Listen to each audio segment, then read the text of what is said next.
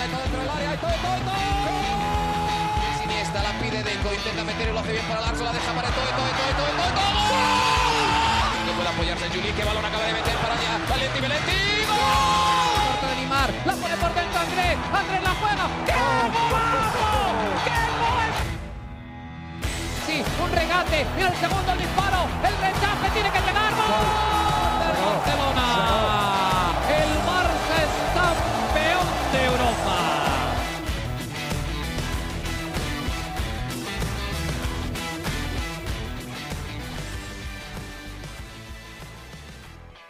Hola amigos de ADN Barça, bienvenidos a una nueva edición de nuestro podcast, nuevamente junto a Mariana Guzmán. Hoy con el podcast de esta semana lamentamos no haber podido grabar este lunes, pero estamos ya el martes cumpliendo con nuestro deber semanal y trayéndoles a ustedes nuestro episodio de ADN Barça. El Barça 0, Getafe 0, creo que no nos va a dar mucho de qué hablar. Menos mal que hoy entrevistaron a Jan Laporta, menos mal que han salido nuevas informaciones sobre Lewandowski, Dembélé y muchos temas que hablar. La liga perfecta de las chicas, de todo eso vamos a estar hablando hoy junto a Mariana Guzmán. Mariana, ¿cómo estás? Bienvenida nuevamente a ADN Barça. Hola Alejandro, contenta, no iniciamos la semana porque, bueno, hoy es martes, para mí casi miércoles, pero, pero bueno, ayer de verdad que la amigdalitis hizo estragos. A mí me dio risa porque vi el tweet y que prometió de salud y que la gente va a pensar que pasó algo horrible. Básicamente bueno, ha salud, sido una amigdalitis que me ha noqueado, me ha noqueado y nada, ya, ya estoy bien. Pero, pero bueno, ayer no, no pudimos conectarnos como tanto nos gusta para iniciar la semana y hay cosas que comentar, como, como bien lo dices, esta liga perfecta del Barça. 30 Barça, sí. victorias del Barça femenino, 30 Claro, victorias, claro. 30 partidos. O sea, es que esto es increíble. Estuvieron jugando eh, aquí en casa en el Johan Cruyff contra el. Atlético de Madrid, victoria dos goles por uno y definitivamente cerraron con broche de oro esto, esta liga, básicamente 30 partidos, como, como te lo acabo de comentar, y los números son escandalosos. O sea, el Barça femenino no pierde un partido de liga desde junio del año pasado, donde Wow. precisamente perdían contra el Atlético de Madrid. Cierran la liga como el equipo más goleador con 159 goles. Hay que verle la cara a Alejandro anotar 159 goles. Y por ejemplo, esta victoria del Atlético de Madrid 2-1 es una victoria bastante cerrada. Eh, yo he estado en partidos donde el Barça ha goleado hasta 10 goles a cero. O sea, yo he Estaba visto sacando- este, yo he visto sacando la esto. cuenta, a ver, 5.3 goles por partido. Imagínate, impresionante, impresionante. Yo he visto fácilmente partidos de 7 a 0, de 8 a 0, de 7 a 1. O sea, el nivel del- del- de estas jugadoras es superlativo. Así que increíble. Y, y metieron 159 goles y además son el equipo al que menos goles le encajaron. Solamente le anotaron al Barça 11 goles. O sea, ya eh, si necesitaban apoyo, necesitaban sentirse mm, las reinas como lo son de cara a esta final de la Champions que, enfrentan este sábado, o sea, qué mejor manera de decir, oye, es que me voy con la liga perfecta a Sí, jugarme no, esa final. Espectacular. Eh, también tuve que sacar cuenta, 0.36 goles por partido recibido. Imagínate, hacen 5.3 y le hacen 0.36. Ahí está la respuesta de por qué ganaron la liga de manera invicta, ¿no? Mucho mérito a lo que han hecho las chicas este año. Como tú decías, tienen la final de la Champions este fin de semana contra el Olympique de Lyon. Importante duelo y bueno, si lo pueden ver, eh, hacer este sábado por el mismo canal que siempre les paso, vamos a, estar compartiendo el link a través de nuestro eh, grupo de WhatsApp. Si se quieren unir al grupo de WhatsApp, envíenos un mensaje a través de arroba ADN Barça Pod para que sean parte de la familia de ADN Barça. Mariana, me tenías una anécdota sobre este juego. Me contaste que querías ir, que ibas a ir y qué pasó. Yo tenía la ilusión en mi corazón, porque Ah. nunca he visto un Barça Atlético de Madrid femenino. Nunca. En la primera. Iberdrola nunca los había visto. En verdad, antes de que el Real Madrid tuviera un equipo, antes de que comenzara el, el Madrid a, a insertarse en este mundo de- del fútbol femenino, el clásico era este. El Barça Atlético de Madrid. O sea, este es el partidazo que no quiere ver. Yo no iba a ir como periodista, ya sabemos todos que yo estoy enfocada en cubrir mayormente al, al, equipo masculino, el primer equipo, pero bueno, tenía las ganas de verla y de verdad estuve toda la semana de lo más normal como cualquier aficionado del fútbol, metiéndome en la página web del Barcelona me metía y te decía, todavía no está disponibles las entradas, déjanos tus datos que te avisamos. Cuando no nos llames, nosotros te llamamos. Yo digo, ok, perfecto, no han abierto las entradas. Alejandro, me metía hasta cuatro veces al día. O sea, eh, desde mi trabajo, desde el, desde el teléfono.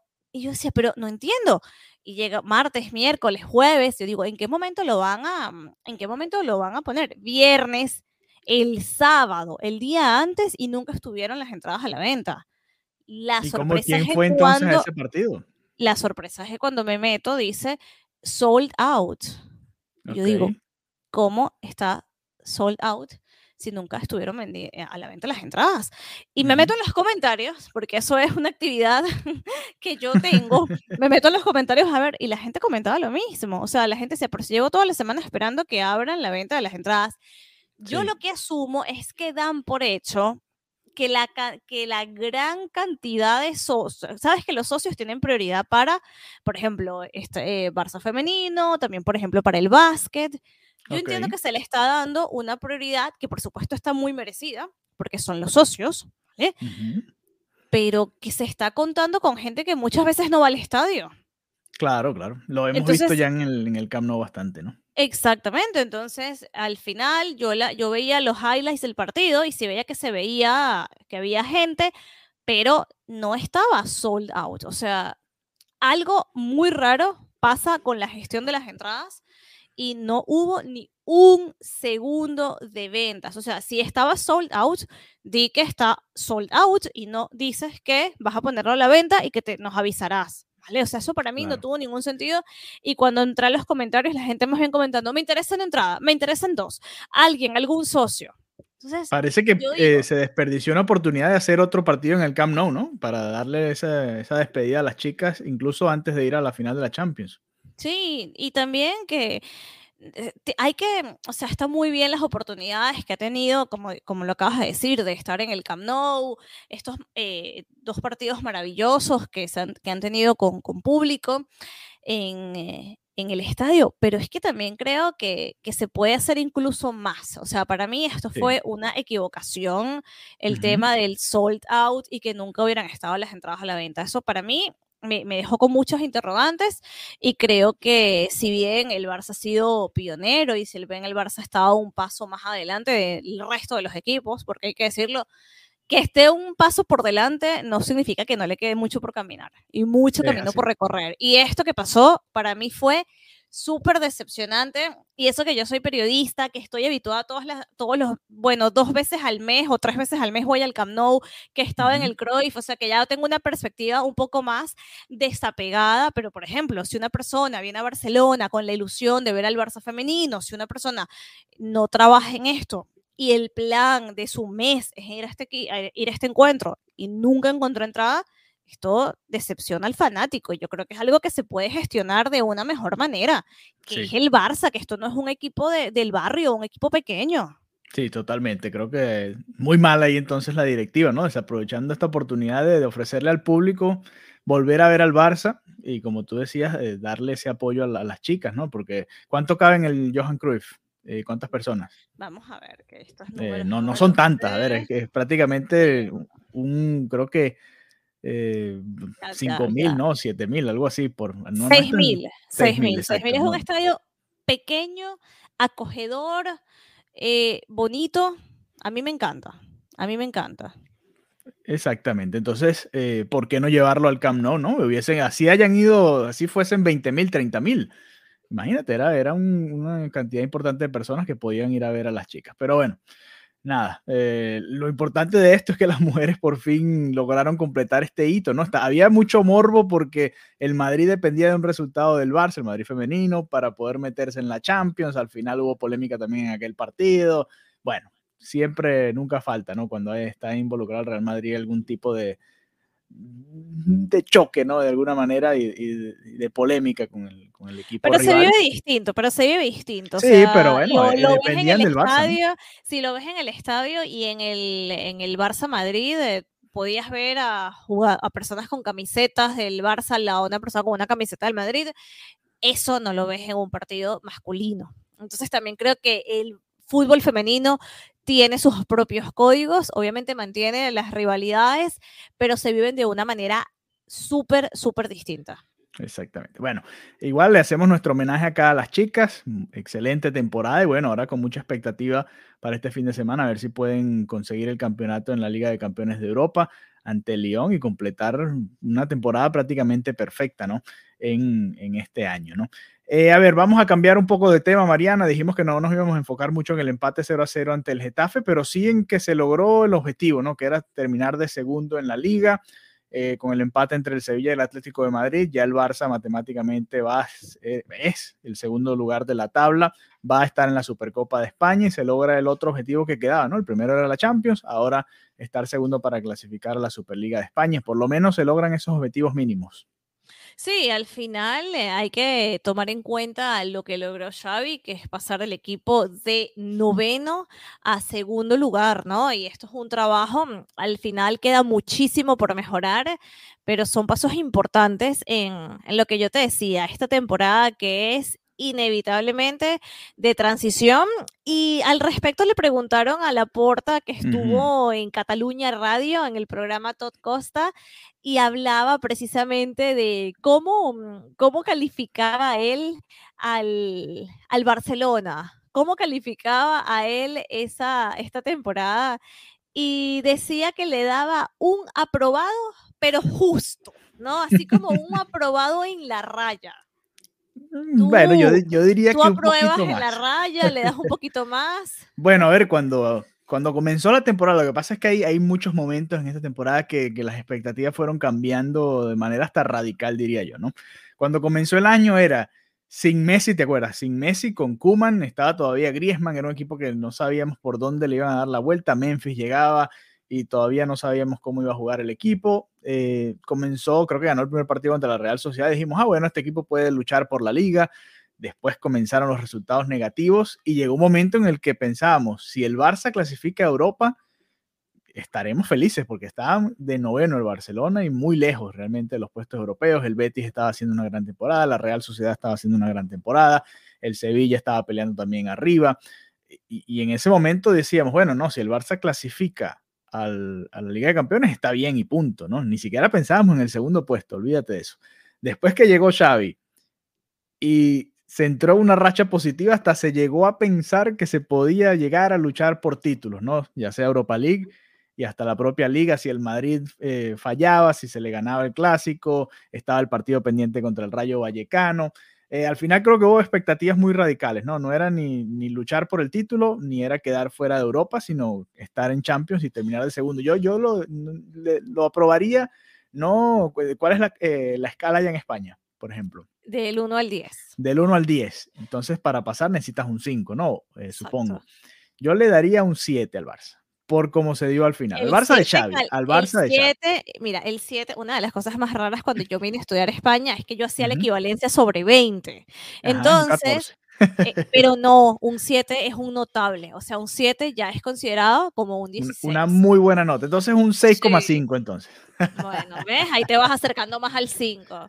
Sí, porque, ven, a ver, eh, sobre todo porque se rescató una temporada que parecía que el Barça iba a estar luchando hasta el último segundo, no por el segundo lugar, sino por entrar a la Liga de Campeones de Europa. Sí, sí, sí, totalmente. Y creo que por eso le doy un poquito más de nota. ¿Tú qué opinas de lo que dijo Laporta hoy? No, yo creo que está bien porque al final él es el presidente de un club que tiene una historia y tampoco puede irse por el conformismo, ¿no? Yo creo que es lo políticamente correcto.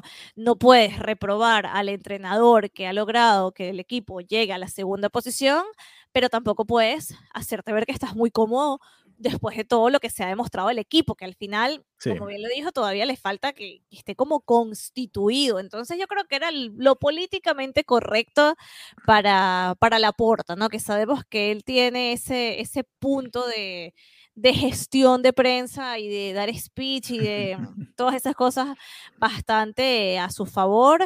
De hecho, él mismo decía que Xavi llegó en noviembre con el equipo noveno, hemos acabado segundos, dije que perder tiene consecuencias y las ha tenido. Nuevamente, él mismo se da un espaldarazo, ¿no? Yo lo palmaditas, pero ¿cuáles han sido las consecuencias? A ver. Bueno, que se cambió el entrenador. Dice, he cambiado el entrenador, Kuman. El año pasado perdimos una liga que dependía de nosotros y este año las circunstancias eran muy distintas.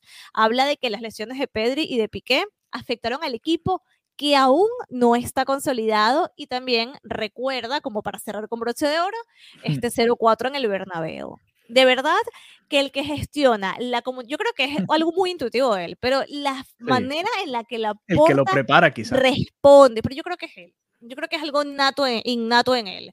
De verdad que él muy bien con sus respuestas. Ojo, estoy hablando de la parte de comunicación, no como presidente, pero es que todo lo, lo lleva, exacto, todo lo lleva de, mira, yo prometí que la derrota iba a tener consecuencias. Y la gente, como me dices tú, bueno, ¿y cuál fue? Bueno, Kuman. Ah, bueno, pero es que lo de Kuman ya para nosotros es la prehistoria.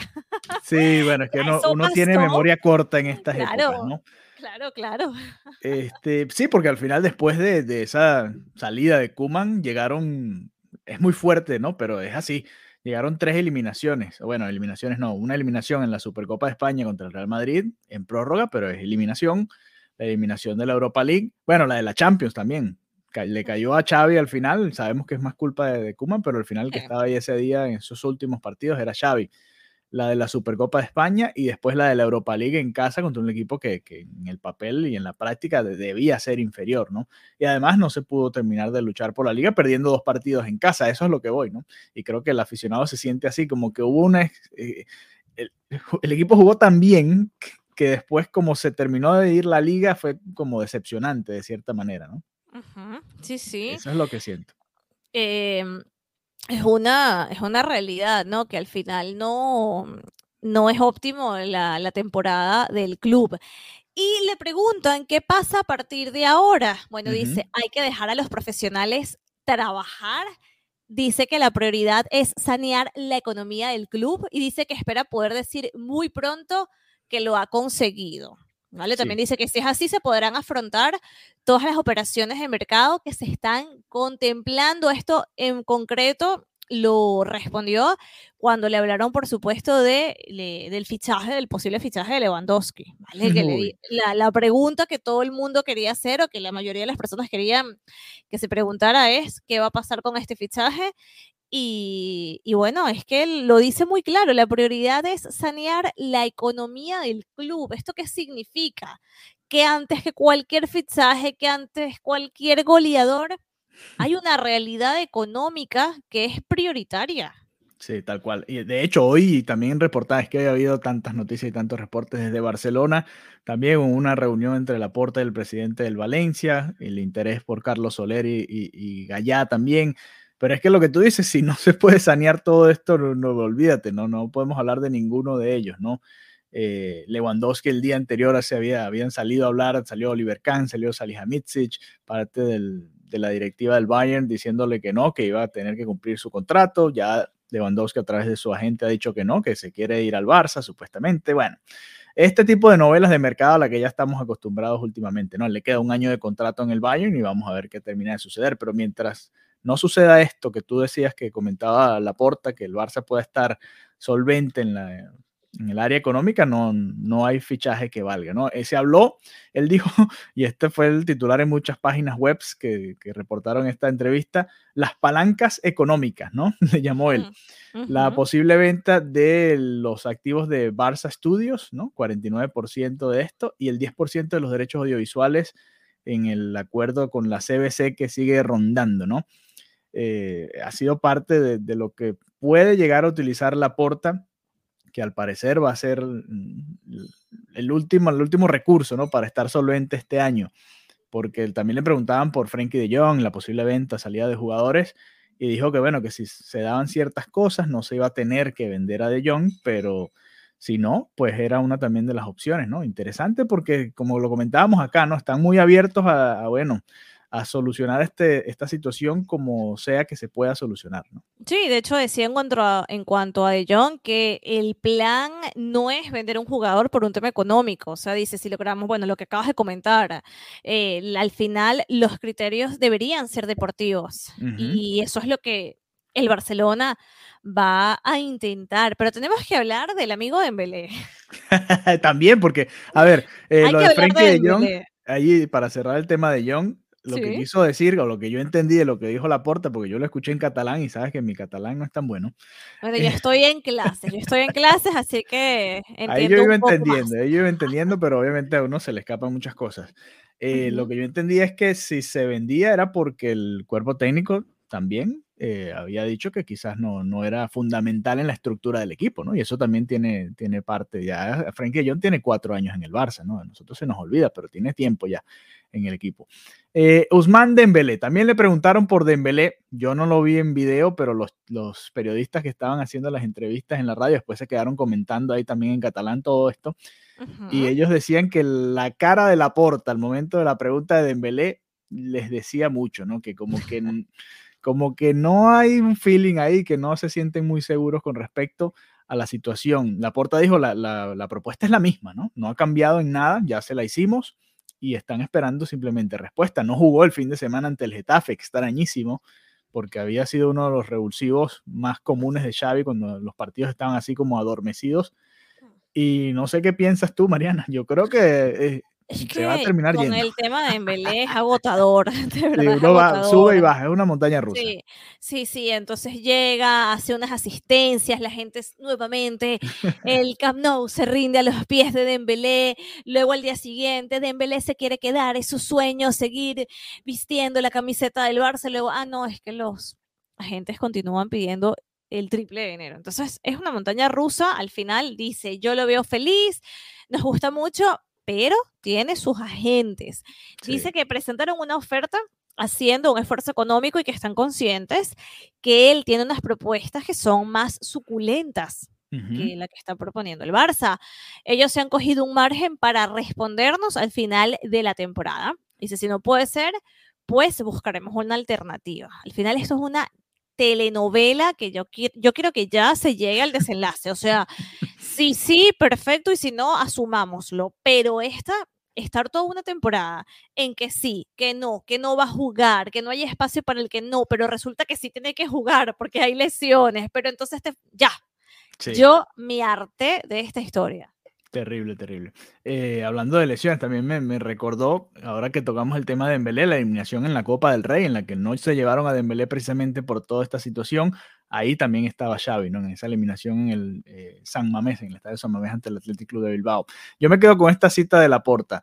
Eh, espero que finalmente se quede, pero si no, no pasa nada, porque reforzaremos la posición. Para mí está bastante claro. Es que al final, bueno, vamos con el speech. ¿Qué va a decir? No se va a acabar el equipo. O sea, si se va, viene otro. Eh, supuestamente hay un interés de parte del Bayern de Múnich para fichar a Dembélé. O el propio PSG si se termina de ir Mbappé, que es otra novela aparte más. Mbappé va al Madrid. O sea, eso ya no, no hay duda. Desde inicios del año. Desde, o sea, eso ya está muy seguro. En cualquier momento se, se anunciará pero eso es un hecho. O sea, las personas que trabajan en el entorno del Real Madrid, bueno, Diego Mengual, que trabaja ligado a ese entorno, es que me lo ha asegurado, es que es una realidad. Y yo le decía, Diego, pero mira, y le compartía enlaces. ¿Y ahora qué opinas de esto, Diego? Y me dice, no, no, eso está listo. No, pero que viene otro. No, no. Entonces, ya, lo de Mbappé es una realidad que se tiene que asumir lo más pronto posible. Bueno, ahí, ahí es donde entra entonces el, tema de Embelé, ¿no? También que se puede ir allá al PSG. Probablemente tenga una oferta mejor desde allá, desde Francia. Pero bueno, eh, veremos qué sucede también con esta situación. También se tocó el tema de Dani Alves. Supuestamente estaría hasta diciembre del año que viene. Vamos a ver si, si se llega a un acuerdo en ese sentido. Eh, ¿Qué más? ¿Qué otros final, Alves quiere, Alves quiere jugar en el Mundial, para, para él es importante, entonces es importante esta, esta continuidad en, en, el equipo, de hecho también le valoró a Dani Alves que se adaptó a la situación económica del club, que es bastante complicada. Entonces, bueno, dice, vamos a ver qué pasa, pero receptividad máxima con, con Dani Alves. Yo creo que esto es como mm, lo más destacado de, la, de prensa. Fue en, detalle con respecto a la, situación económica, ¿no? Habló de, de los muchos interesados que hay en Barça Estudios y todo eso, pero hay que recordar a la gente, todo esto tiene que cerrarse antes del 30 de junio Así que el Barça tiene un poquito más de un mes para cerrar todo esto, por eso es el, apuro, entre comillas, porque ahí es donde cierra el año, ¿no? Y, tienen que empezar a sacar cuentas y ver si el Barça está solvente o no, y la misma situación que se vivió el año pasado para inscribir jugadores en la liga. Así que, eh, a ver, vamos a tener bastantes noticias a pesar de que la temporada va a terminar este fin de semana, ¿no? Sí, eh, termina aquí en, bueno, último partido de la temporada en el Camp Nou, este domingo en el Villarreal. Estaré como siempre subiendo videos y compartiendo toda la información. Y antes de cerrar, quería comentarte porque este comentario a mí me pareció una, una punta bastante, bueno, no punta, un, una, un comentario bastante directo,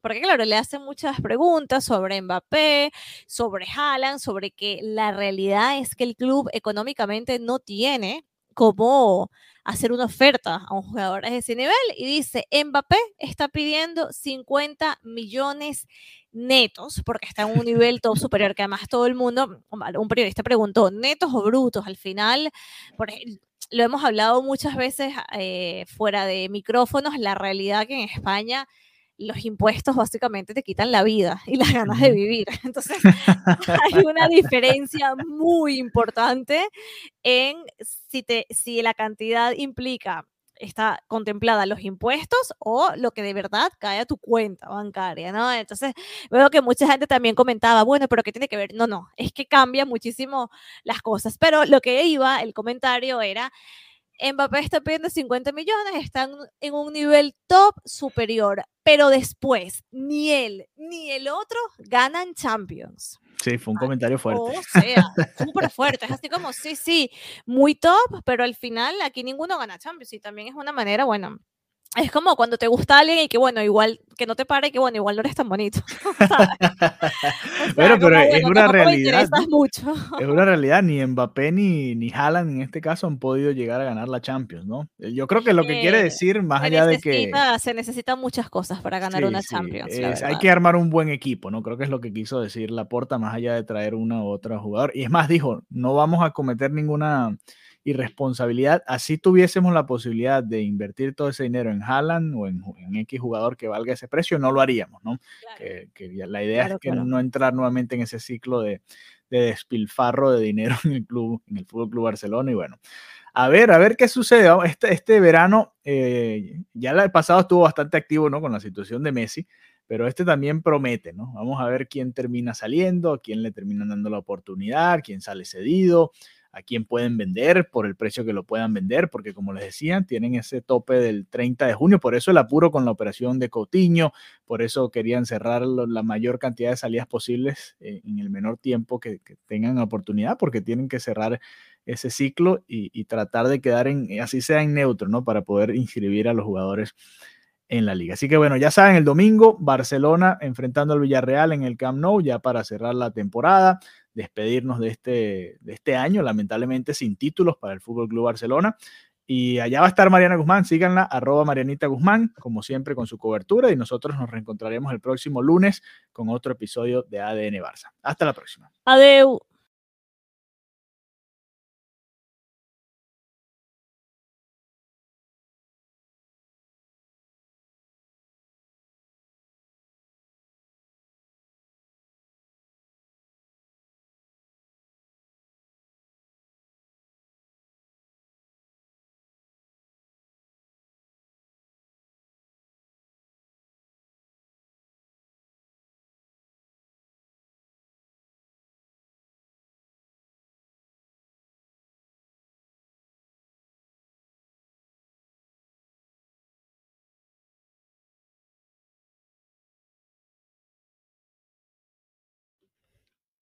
Hola amigos de ADN Barça, hacemos esta pequeña pausa en nuestro episodio para recordarles que no hay una plataforma más sencilla para comenzar a hacer tu podcast que Anchor. Visita anchor.fm y comienza de una vez. Es así de sencillo. Si tienes algo que decir, hazlo con Anchor FM.